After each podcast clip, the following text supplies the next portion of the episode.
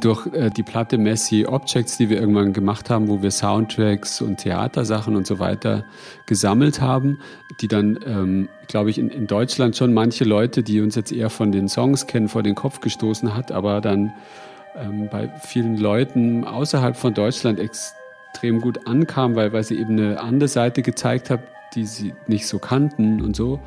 Äh, hat uns das äh, sehr befreit, quasi jetzt auch einfach ähm, sowas auch für die eigentlichen Platten zu denken und ähm, mit einzubauen. Musikzimmer.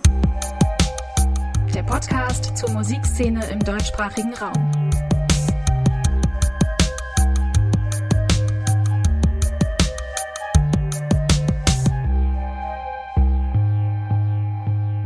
Ich habe kürzlich mit einer Musikpromoterin gesprochen und die sagte, die Formulierung Endlich ist es soweit. Die ist bei ihr absolut verboten, wenn sie Texte schreibt, um Musik anzupreisen. Ich behaupte aber mal ganz frech, die Fans der Band The No Twist dürften sich trotzdem genau das denken über das neue zehnte Studioalbum von The No Twist, denn das Vorgängeralbum ist erstens schon über sechs Jahre alt und zweitens war Vertigo Days, so heißt jetzt Album Nummer 10 von The No Twist, ursprünglich auch schon für den Herbst 2020 angekündigt. Da gab es dann zunächst mal die EP Ship, über die haben wir uns hier im September Musikzimmer, glaube ich, war das, mit Ivo auch schon sehr gefreut. Das Album kommt aber erst jetzt. Und die Frage ist natürlich, woran hattet ihr legen? Lag das nur, wie so oft mittlerweile, äh, an Corona, dass die LP jetzt erst im Januar 2021 erscheint? Und denken The No Twist vielleicht auch, endlich ist es soweit mit dem neuen Album? Das frage ich Sie in dieser Bonusfolge des Musikzimmers. Herzlich willkommen, Giko, Micha und Markus. Hallo. Hallo.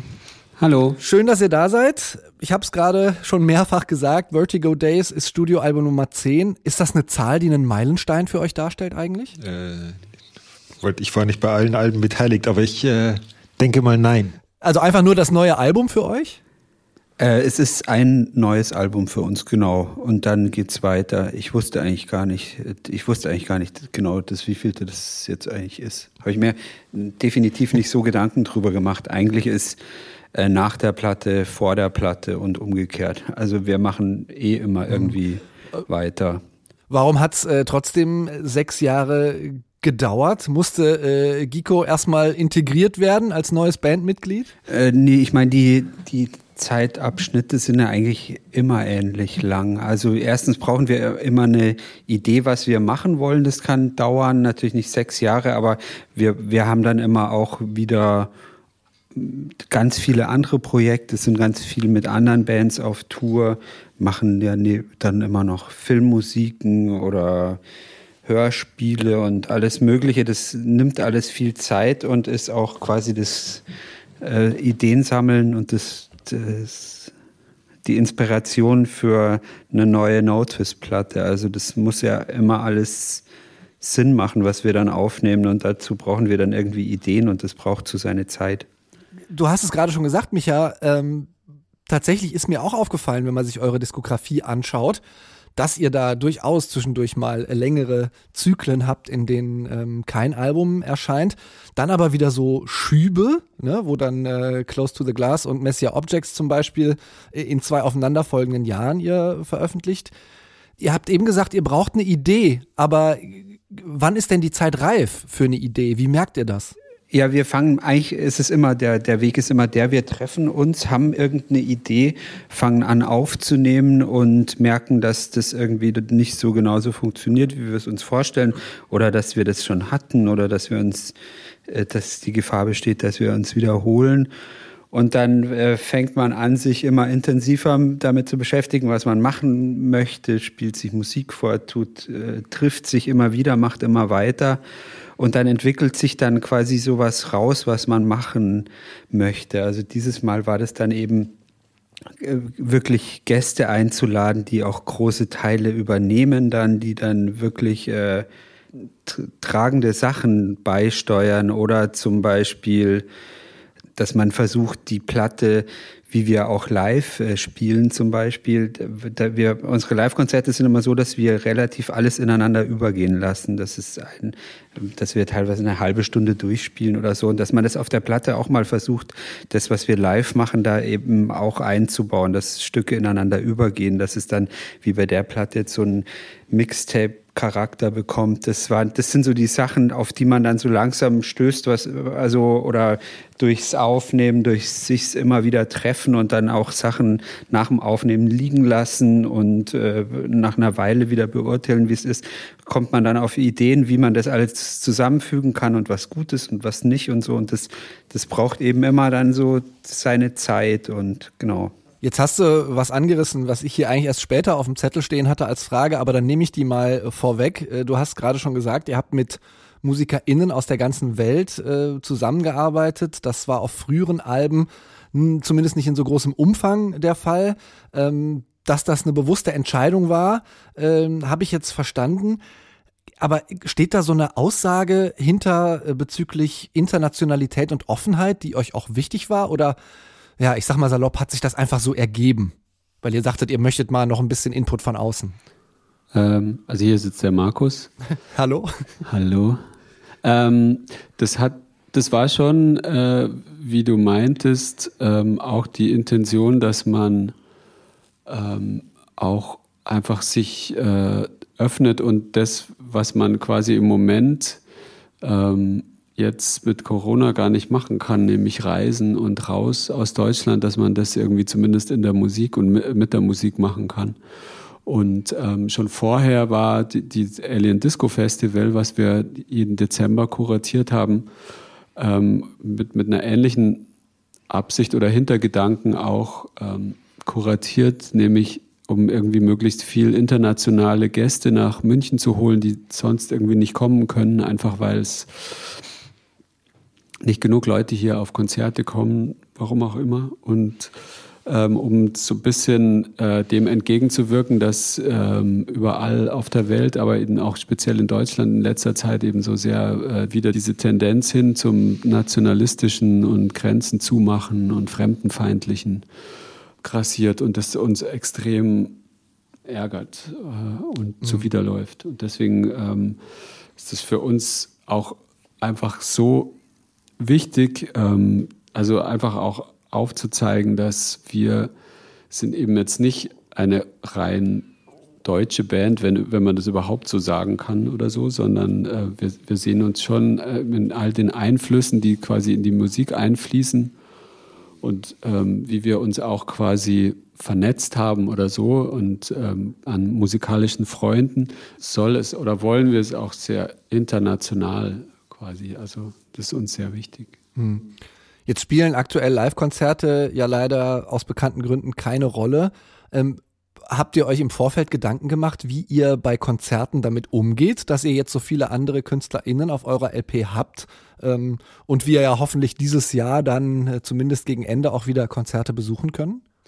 Ähm, na, da machen wir uns eigentlich nie Gedanken. Wenn wir eine Platte machen, versuchen wir erstmal was zu machen, was auch auf eine Art ein Studioprodukt ist, aber was zwar schon das Live-Spielen auch mit beinhaltet. Aber ähm, also in, insofern, dass wir versuchen, die Energie oder bestimmte Ideen oder Sounds oder so, die, die wir halt beim Live-Spielen entwickelt haben, dass, dass man die auch mit einbringt. Aber erstmal gucken wir, dass, dass die Platte uns gefällt und dass wir eine Platte machen, die wir so gern hören würden. Und ähm, das soll jetzt, ähm, das tun wir nicht darauf ausrichten, dass wir das dann spielen können oder realisieren können. Deswegen ist es bei den Stücken teilweise klar, dass wir die nicht so spielen können, äh, wie die da drauf sind, einfach weil wir nicht die ganze Zeit die Gäste einladen können. Ähm, aber wir werden bestimmt bei dem einen oder anderen eine Version finden, ähm, wo ich das singe oder wir das in irgendeiner anderen Form umsetzen. Ähm, das, ja auch, macht ja auch großen Spaß. So, Stücke sind ja eigentlich nicht festgeschrieben, wenn die auf der Platte sind. Also das ist ja immer so ein, so ein Prozess und man kann die auch oft ganz anders spielen.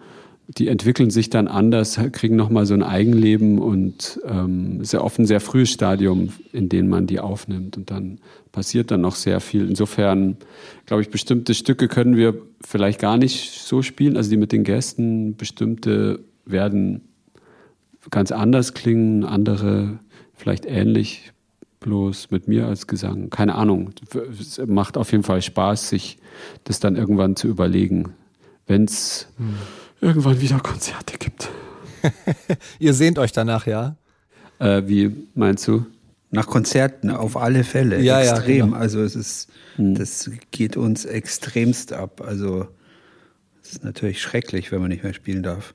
Ich möchte natürlich jetzt vermeiden, dass das hier ähm, wird wie so eine äh, Gedichtinterpretation in der äh, Klasse Deutsch-Leistungskurs. Ähm, ich habe mich natürlich trotzdem äh, mal so versucht, ein bisschen textlich mit eurer Platte zu beschäftigen und was mir da aufgefallen ist, sind so, naja, ich sag mal, Wortfelder und, und Themen, die mit äh, so dem Überbegriff Orientierung und Desorientierung vielleicht zu tun haben können. Also schon der Titel Vertigo Days, äh, also äh, etwa Tage des Schwindels oder schwindelige Tage, reißt das Thema ein bisschen an.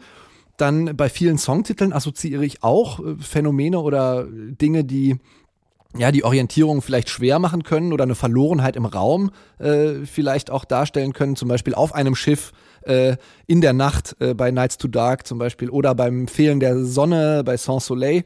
Ähm, und die einzigen räumlichen Begriffe, die mir eigentlich äh, sofort aufgefallen sind, äh, sind die beiden Tracks nach Norden und nach Süden, also Al Sur und Al Norte, ähm, die aber ja auch ohne Referenzpunkt dann wieder äh, schwer zu greifen sind. Ohne das jetzt hier zu, zu akademisch zu machen. Ähm, ich habe auch das Gefühl, musikalisch so ein gewisses Torkeln oder Stolpern äh, wahrzunehmen. Ist diese Orientierungslosigkeit, über die ich jetzt hier so ein kleines Impulsreferat gehalten habe, irgendwie ein Gefühl oder eine Stimmung, die ihr einfangen wolltet auf diesem, auf diesem Album und warum? Ja, definitiv. Das lag so in der Luft. Einerseits war das äh, bei mir natürlich, dass aus persönlichen Erfahrungen Erlebnissen äh, kommt man ja auch ähm, immer mal wieder, und so war das bei mir, an so Punkte, wo plötzlich einfach äh, sich alles ändert und Sachen, die man so für ganz festgeschrieben gehalten hat, plötzlich nicht mehr gelten oder ganz anders sind. Und ähm, das Ganze hat sich ja jetzt global auf einen Schlag auch so entwickelt, dass plötzlich die ganze Welt äh, vor dieser Situation stand, dass ähm, alles, was gestern noch gegolten hat, am nächsten Tag einfach nicht mehr so war und äh, sich alles äh, Kopf gestanden ist und alles ganz, ganz anders, was, was man niemals gedacht hätte, irgendwie noch eine kurze Zeit davor. Und, und dieses Gefühl hat sich schon äh, dann äh, in, spiegelt sich auf der ganzen Platte, also in der Musik, in dem ganzen Soundtrack-haften, auch diese ganze surreale Atmosphäre, die, die ja äh, geherrscht hat, als wir die Platte dann fertig gemacht haben mit dem Lockdown. Es kam uns ja vor, als sind wir hier in so, einer, so einem kleinen, isolierten Raum und um einen rum ähm, geht irgendwie die Welt unter, so was komisch Apokalyptisches, was da, ähm, weil man konnte es am Anfang nicht einschätzen, was passiert jetzt und so. ist auch politisch alles, äh, äh, hat ja alles gebrannt quasi. Und ähm, das hat sich da schon, äh, wollten wir damit schon ausdrücken und dieses äh, ähm, eben, eben dieses Gefühl, was du auch meinst, von so einer Orientierungslosigkeit, das ist schon, äh, sowas kommt bei mir auch oft sehr unbewusst. Also sehr oft verstehe ich manche Sachen dann auch erst danach, aber das ist definitiv da drin, diese, dieses äh, Ganze mit ähm, Nights to Dark, die, die, also solche Widersprüche, die Nacht ist zu dunkel, um zu schlafen oder irgendwie halt dieses, dass man so nicht mehr weiß, wo man ist, gleichermaßen, aber Sachen sich auch immer wieder treffen und äh, immer wieder wiederholen, weil man immer wieder ähm, auf, auf, ähnliche Probleme stößt, äh, gleichermaßen aber eigentlich nie irgendwo ankommt. Also dieses Gefühl, das äh, ist, steckt eben in diesen ganzen Bildern und ähm, drückt sich ja auch in, also in dem Titel mit Vertigo Days, mit dem Schwindel aus, aber gleichzeitig auch dieses, dass, dass es, die Platte heißt Tage, äh, gleichzeitig ist auf den Fotos, die sehr wichtig waren, kann, kann ich da eben auch sagen, von Lieko Shiga, der japanischen Fotografin, die uns irgendwie sehr angesprochen haben oder auf eine Art ausgedrückt haben, wie diese Stimmung, wie es uns ging, als wir die angeguckt haben. Auf diesen Fotos ist ja nur Nacht zu sehen, gleichzeitig heißt es aber Tage.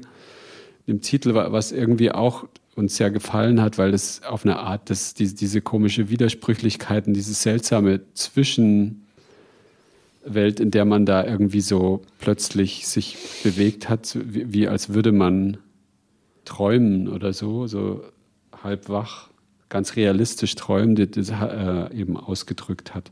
Und gleichzeitig aber was sehr äh, Ernstes oder Realistisches ja ist, was, was wirklich ganz real ist. Es ist kein, kein nicht, nicht eskapistisch, sondern äh, gedacht, sondern wirklich, äh, man steht ja vor ganz gravierenden äh, Problemen oder Sachverhalten, die einfach das ganze Leben auf den Kopf stellen. Ähm, ihr habt anfangs gesagt, ja, weiß gar nicht, ob wir eine richtig deutsche Band sind. Und das ist ja auch so mein Eindruck, dass ihr ähm, als The No Twist und unter den, zumindest den deutschen, ich sag jetzt mal Indie-Bands, ähm, eine Art Sonderstellung genießt, weil ihr im Gegensatz zu vielen anderen, auch außerhalb Deutschlands, ähm, nicht nur, weil ihr da eure Freunde habt, sondern äh, weil auch da eure Musik rezipiert wird, äh, anschlussfähig seid. Macht das irgendwas mit euch? Also außer, dass ihr euch vielleicht drüber freut, wo ich von mal ausgehe. Ähm, erzeugt das irgendwie auch einen Druck, irgendwie einen bestimmten internationalen Anspruch äh, zu bedienen? Äh, nee, gar nicht eigentlich. Also tatsächlich gar keinen Druck. Es ist eher befreiend, weil man weiß, ähm, es ist quasi ähm, es eigentlich äh, je mehr verschiedene Arten von Rezeption es da gibt, desto weniger ist es quasi festgeschrieben, was man machen muss. Ich, ich glaube, ich finde, es hat uns eigentlich eher befreit, wirklich das zu machen, was wir machen wollen, weil ähm, es dann doch eher so ist, wenn man, also in Deutschland haben wir halt einen bestimmten Status und kennen uns viele schon sehr lange und da ist man dann schon so festgeschrieben auf Songs und auf äh, Gitarren, Indie-Band quasi und sowas und quasi durch äh, die Platte Messy Objects, die wir irgendwann gemacht haben, wo wir Soundtracks und Theatersachen und so weiter gesammelt haben, die dann, ähm, glaube ich, in, in Deutschland schon manche Leute, die uns jetzt eher von den Songs kennen, vor den Kopf gestoßen hat, aber dann ähm, bei vielen Leuten außerhalb von Deutschland extrem gut ankam, weil, weil sie eben eine andere Seite gezeigt hat, die sie nicht so kannten und so.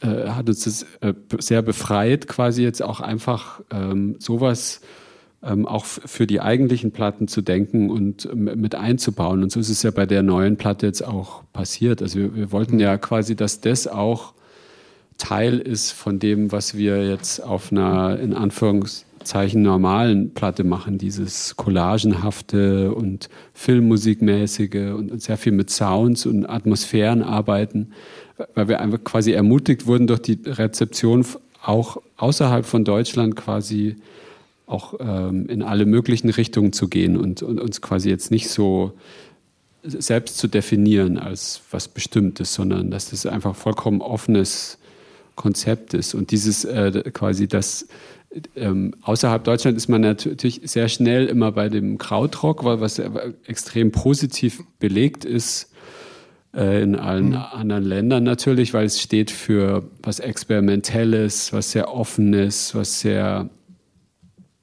immer noch musikalisch Revolutionäres, so Bands wie Can und Neu und diese ganzen Sachen. Und sowas ähm, ermutigt uns dann natürlich auch, äh, irgendwie das auch einfach zu machen und da auch in die Richtung zu denken und keine Angst zu haben davor, ähm, das, das, was wir quasi sowieso auch außerhalb von Nordwest zu machen oder für, für andere äh, zu anderen Gelegenheiten auch mit in die Platten einzubauen, weil das quasi was ist, was jetzt so quasi sehr ähm, ähm, offen und positiv aufgenommen wird überall. Also ich nehme mit, ähm, ihr seht der Veröffentlichung eures neuen Albums Vertigo Days äh, sehr gelassen entgegen. Ihr habt sogar aufgehört zu zählen, das wie viel das ist, deswegen sage ich es nochmal, The No Twist veröffentlichen ihr zehntes Studioalbum. Es heißt Vertigo Days, erscheint am 29. Januar beim Label More Music. Ich habe gesprochen mit äh, Micha und Markus Acher und mit Giko Beck von The Notwist über ihre Platte. Herzlichen Dank, dass ihr virtuell bei mir wart. Danke, Gerne, danke dir. Dank. Vielen Dank.